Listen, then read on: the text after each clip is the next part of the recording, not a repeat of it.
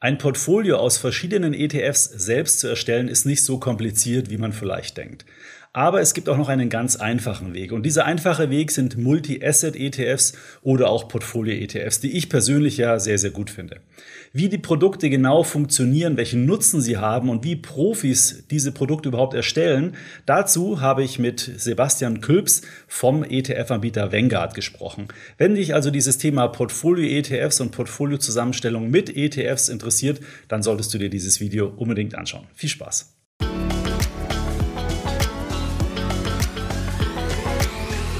Ja, hallo Sebastian, schön, dass du heute hier bei mir auf dem YouTube-Kanal von Extra ETF bist und über mein Lieblingsthema können wir heute sprechen, nämlich Multi-Asset ETFs beziehungsweise wie ich sie immer nenne, Portfolio-ETFs. Schön, dass du da bist. Ja, vielen Dank, Markus. Vielen Dank, Extra ETF, dass wir heute dabei sein dürfen. Ja, sehr gerne. Fangen wir doch mal vielleicht äh, gleich an und, und beschäftigen uns mal mit diesem holprigen Begriff Multi-Asset-Strategie. Ja, was, was, was versteckt sich denn da dahinter? Was ist das denn genau? Ja gut, Multi-Asset, eigentlich wie der äh, Name so sagt, ist eine Strategie, die aus mehreren Asset-Klassen einfach zusammengefasst wird. Und das macht man eigentlich, um die äh, Diversifizierung zu erhöhen. Was sind Asset-Klassen? Asset-Klassen sind eben zum Beispiel Aktien oder Anleihen. Das können aber auch Rohstoffe sein. Das können auch alternative äh, Assetklassen sein, zum Beispiel Immobilien.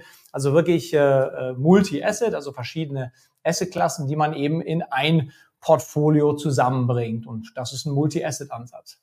Wenn man jetzt ähm, sich verschiedene Assetklassen, wie du es gerade beschrieben hast, zusammenstellt, was hat es dann für einen für einen Nutzen? Also ähm, klar, ich weiß, eine Aktie hat langfristig den höchsten Ertrag, hat aber auch stärkere mhm. Schwankungen. Und wenn ich jetzt mhm. langfristiger Investor bin, würde ich ja sagen, ja, ist mir doch egal, dann gehe ich trotzdem in, einfach nur in Aktien, weil da habe ich den höchsten Ertrag oder die Ertragserwartung. Aber trotzdem macht es Sinn, verschiedene Anlageklassen miteinander zu kombinieren. Warum ist es so? Naja, äh, wie schon vorher gesagt, es bringt aber eine breitere Diversifizierung. Und man muss sich das immer so vorstellen, dass man eben sagt, gut, ich kann vielleicht langfristig durch Aktien äh, eine höhere Rendite erwirtschaften, da ich ein höheres Risikopremium habe, aber äh, damit eben auch Risikopremium als Begriff äh, auch ein höheres Risiko grundsätzlich trage. Äh, dieses Risiko wird in der Finanzindustrie meistens an Volatilität gemessen. Das heißt, die Assetklasse schwankt stärker. Und somit habe ich höhere Ausschläge nach oben, aber auch höhere Ausschläge nach unten. Und somit äh, hat man eben auch ein, ein Renditeprofil, was stärker schwankt, aber vielleicht über die längere Zeit eine höhere Rendite erwirtschaftet.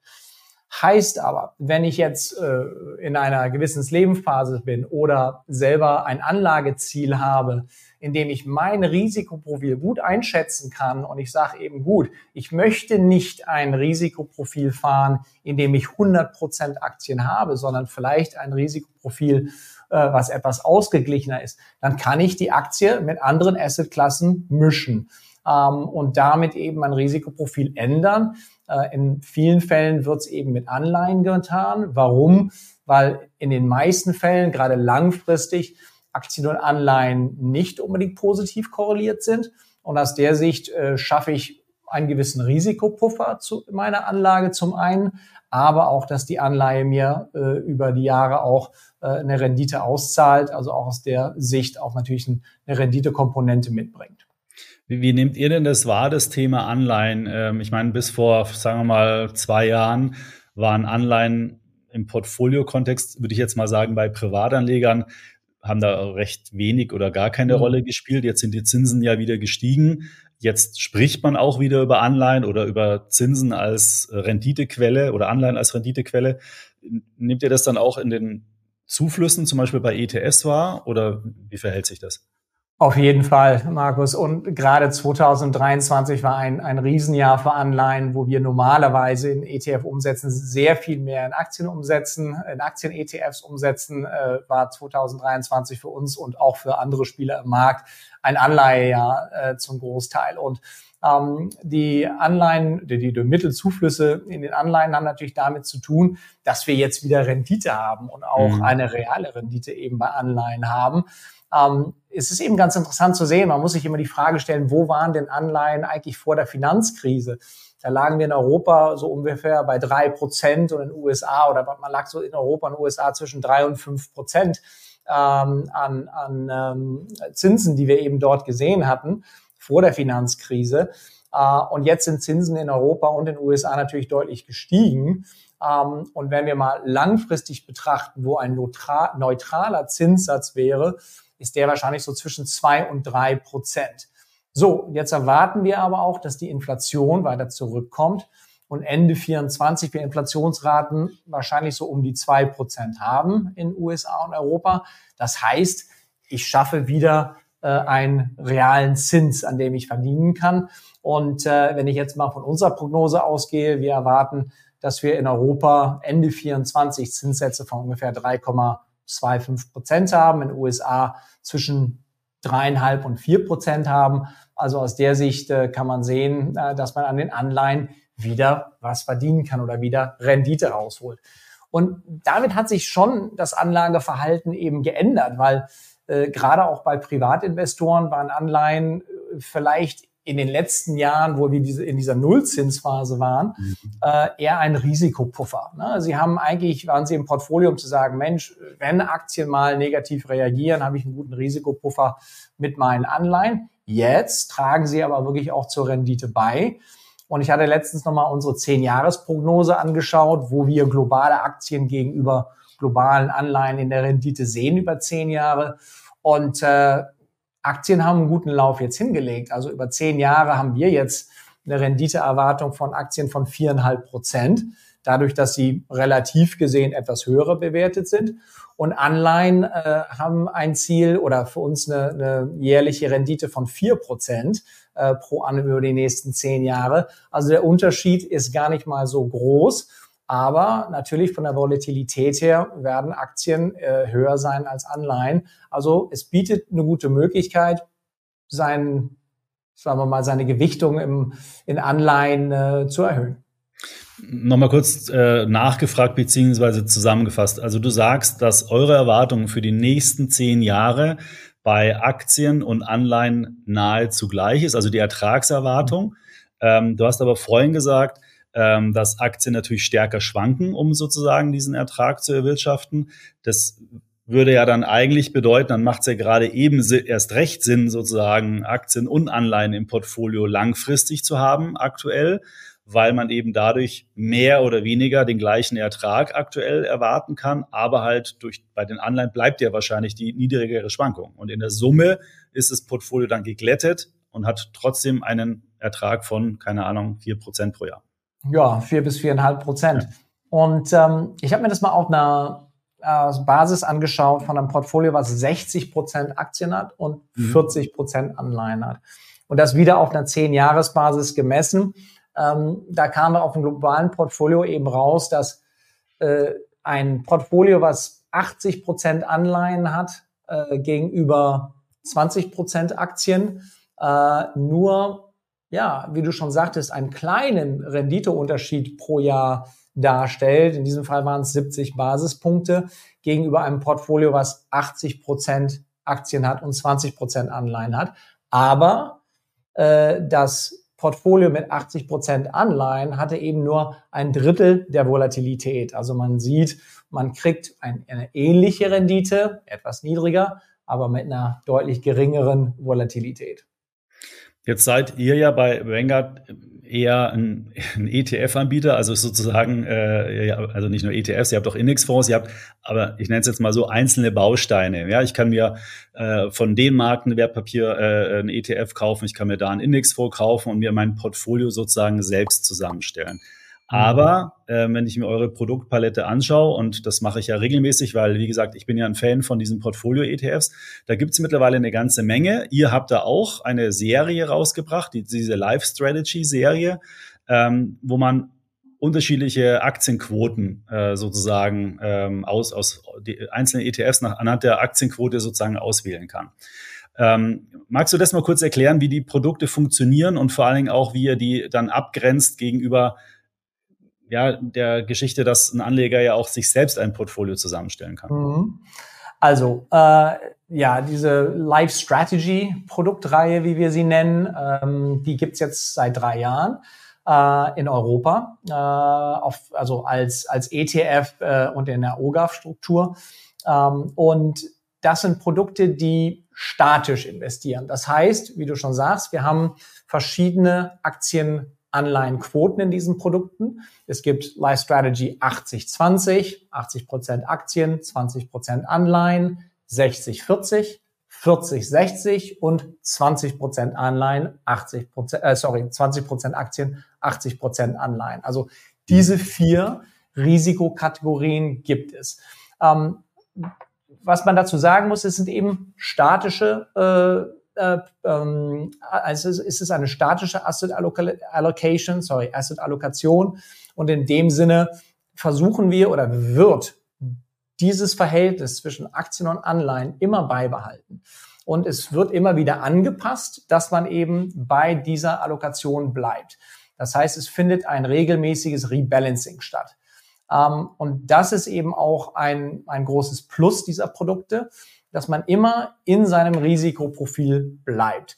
Das heißt, wenn Aktien jetzt massiv laufen und ich habe ein 60-40 Portfolio, dann handle ich eigentlich antizyklisch. Also ich verkaufe Aktien und kauf Anleihen, weil meine Gewichtung im Portfolio möglicherweise Richtung Aktien driftet. Dann habe ich vielleicht mhm. mal 70 Prozent Aktien und nur noch 30 Prozent Anleihen von Gewicht her. Und das bringt natürlich mich in ein ganz anderes Risikoprofil, in dem ich vielleicht gar nicht sein möchte. So, als Privatanleger muss ich natürlich immer ein Auge drauf haben. Ich muss immer gucken, wie sind Aktien gegen Anleihen gelaufen? Bin ich immer noch mal im richtigen Risikoprofil? Äh, Habe ich immer noch das, meine Allokation so, wie ich sie gerne hätte? Das muss ich bei diesen Life Strategy ETFs eben nicht, denn sie passen sich regelmäßig an und ich bleibe in meinem Risiko, äh, in meiner, in meinem Risikoprofil. Das ist der eine Vorteil.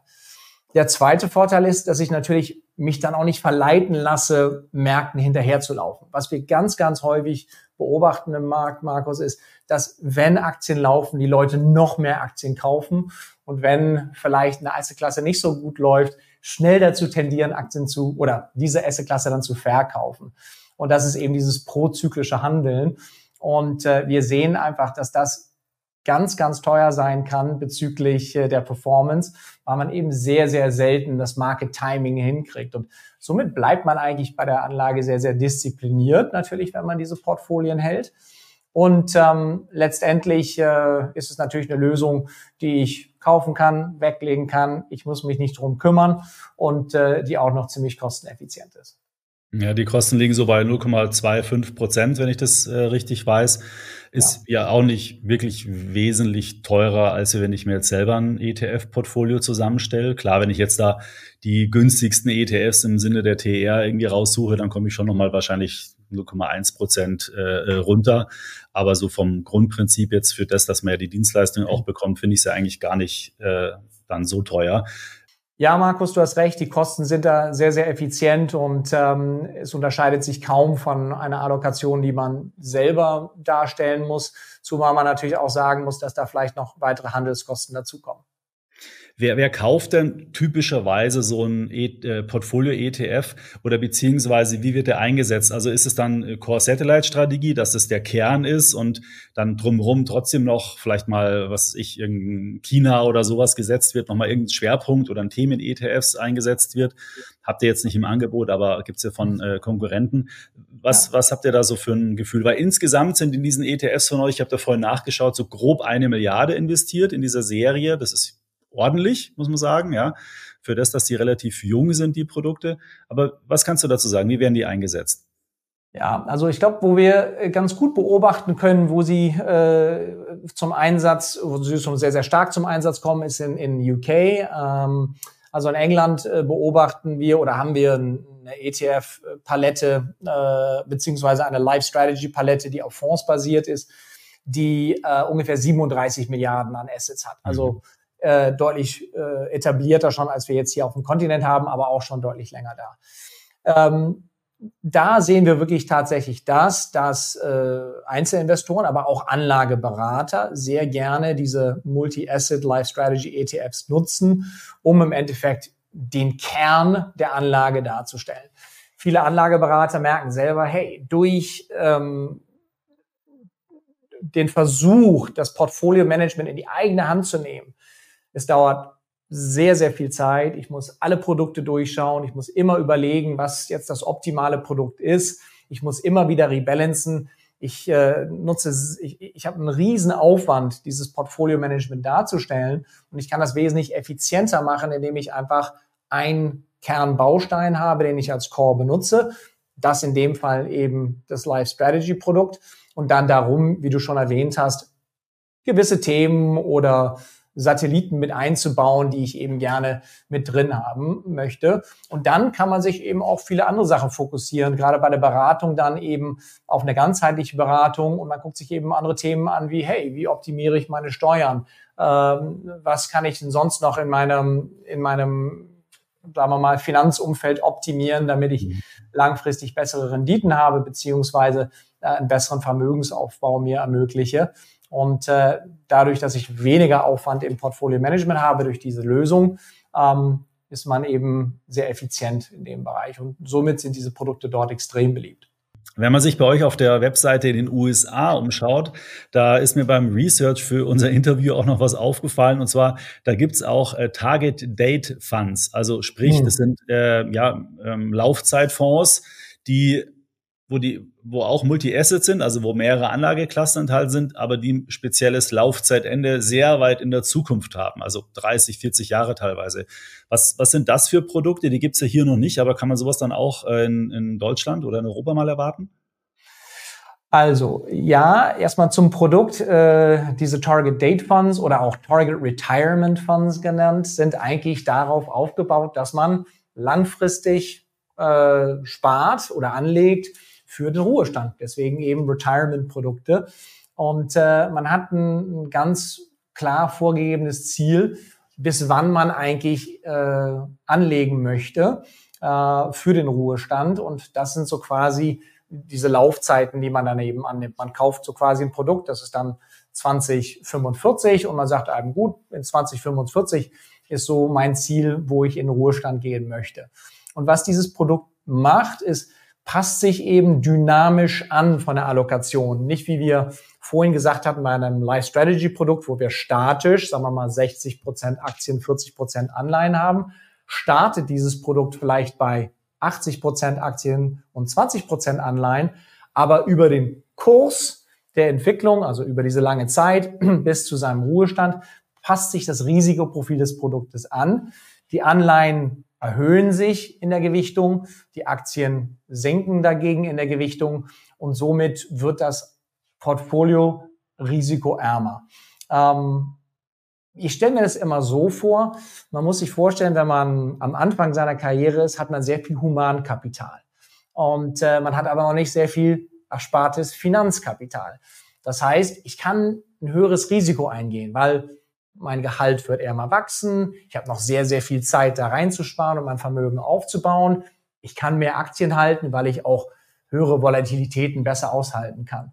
Wenn ich aber jetzt gegen Ende meiner Karriere bin und mein Humankapital sinkt, also ich habe jetzt nicht mehr sehr viel Zeit, in dem ich vielleicht Ersparnisse aufbauen kann, ähm, da ist es dann eben wichtig, dass ich das Risikoprofil meines größeren, hoffentlich schon angesparten Finanzkapitals reduziere und da natürlich das Risiko rausnehme und das dann eben mit einem höheren Anleihenanteil mache. Und das sind diese Target Retirement Funds und das Konzept, ähm, was eben dahinter steht, äh, sind riesig in den USA. Sie werden sehr, sehr stark in den 401k-Plänen angewendet. Äh, das ist äh, eine Mischung zwischen äh, einer BAV und einer äh, privaten Altersvorsorge oder in den IRAs, den reinen privaten Altersvorsorgen in den USA. Ich glaube, Morningstar äh, zitierte letztes Mal, dass Vanguard sogar fast eine Billionen US-Dollar in diesen Produkten hat. Also äh, sehr, sehr signifikante Investmentprodukte in den USA. Ich hoffe auch, dass wir die in Zukunft äh, in Europa haben und dass Vanguard die hier auch anbietet. Bleiben wir mal gespannt. Ja. Warum ist es so, dass das in anderen Ländern so ähm, gar nicht mal so sehr, also ich, vielleicht war das der Grund, den du schon gesagt hast, weil es äh, staatlich so gefördert ist und, und so, aber ich meine, irgendwie wirkt es so, ähm, dass, sagen wir mal, deutsche Anleger eher so der Meinung sind, das kann ich alles selbst, ich brauche da keinen. Also ich bin ein Selbstentscheider und ETF-Anleger sind im Wesentlichen ETF-Entscheider, würde ich mal sagen, aktuell zumindest. Und die stellen sich dann halt selbst ein Portfolio zusammen. Und deswegen ist der Portfolio-ETF-Anteil so klein? Oder ist es, hat es vielleicht was mit der Evolution der ETF-Anleger auch zu tun, dass sie sich vielleicht am Anfang, wenn es neu ist, erstmal ausprobieren sozusagen und versuchen, selbst ein Portfolio zu, äh, aufzubauen und dann aber irgendwann mal merken, der ganze Aufwand lohnt sich eigentlich gar nicht? Ich glaube, da gibt es viele Faktoren, Markus. Ich glaube, einmal einfach Finanzwissen. Ähm, ich glaube, viele ähm, kennen eine Aktie oder verstehen die Aktienmärkte gut, aber fühlen sich vielleicht im Anleihenbereich noch nicht so wohl.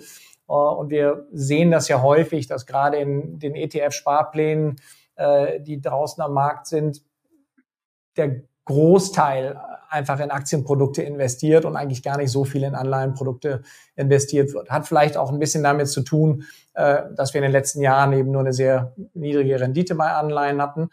Ähm, aber ich glaube, mit der Finanzbildung, äh, mit dem Verständnis, jetzt vielleicht auch wieder mit höheren äh, Renditen wird sich das ändern.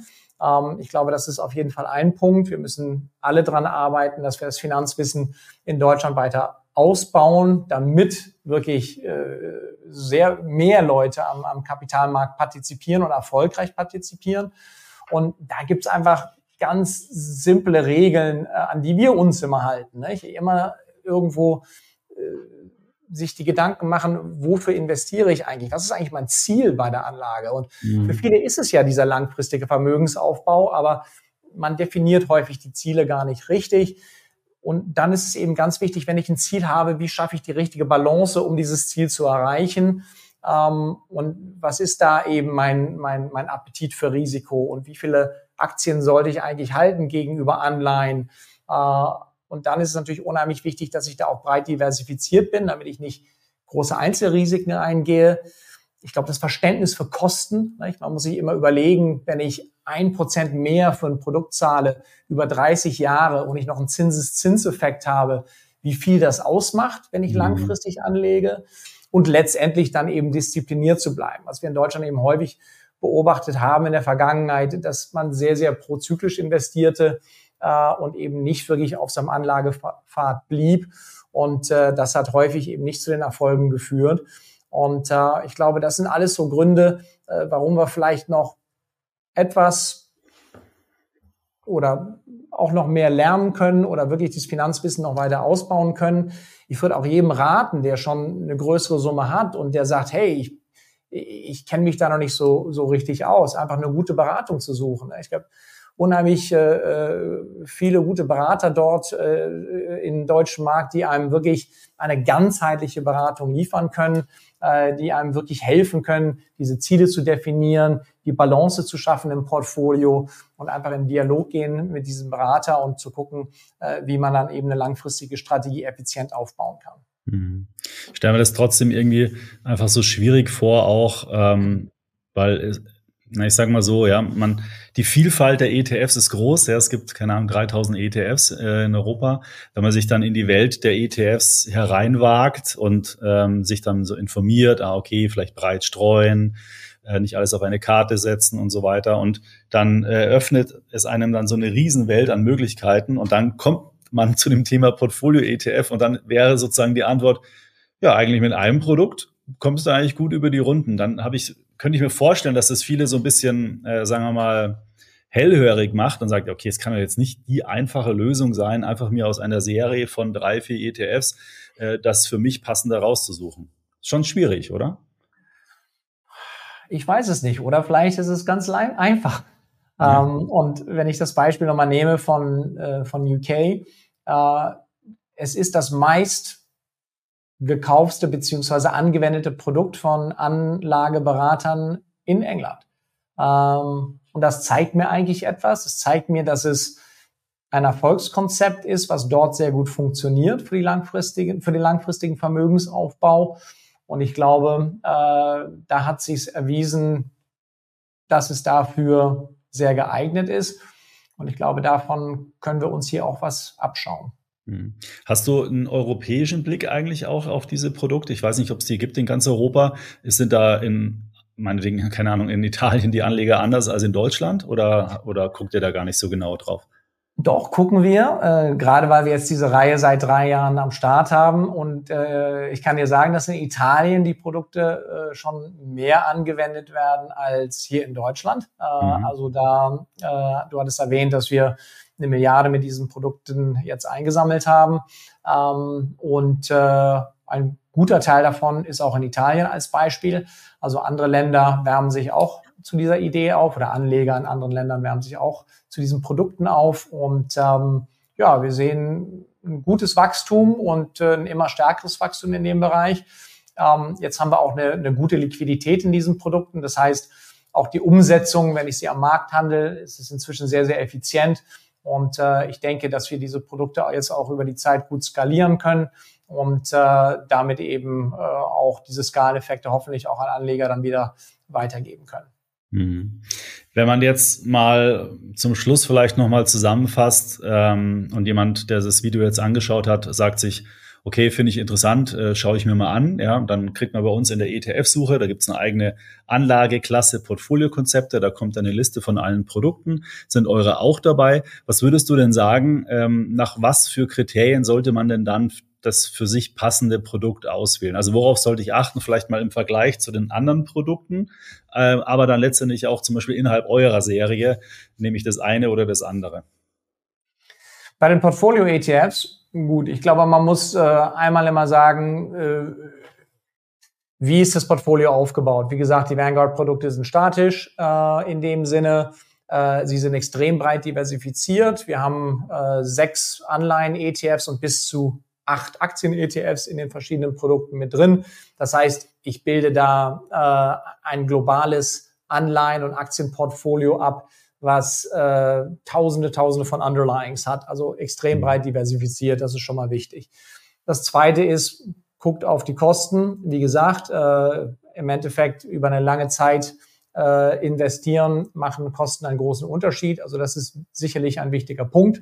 Ähm, und äh, sind die Produkte liquide? Kann ich sie gut handeln? Äh, sind sie effizient zu handeln? Das ist sicherlich noch ein weiterer Punkt, äh, der wichtig ist.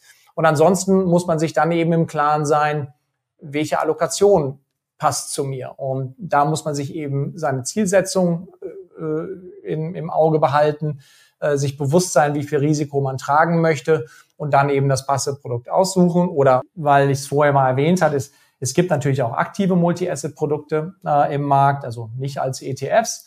Äh, da gibt's dieser Markt ist in Deutschland ja schon wesentlich etablierter.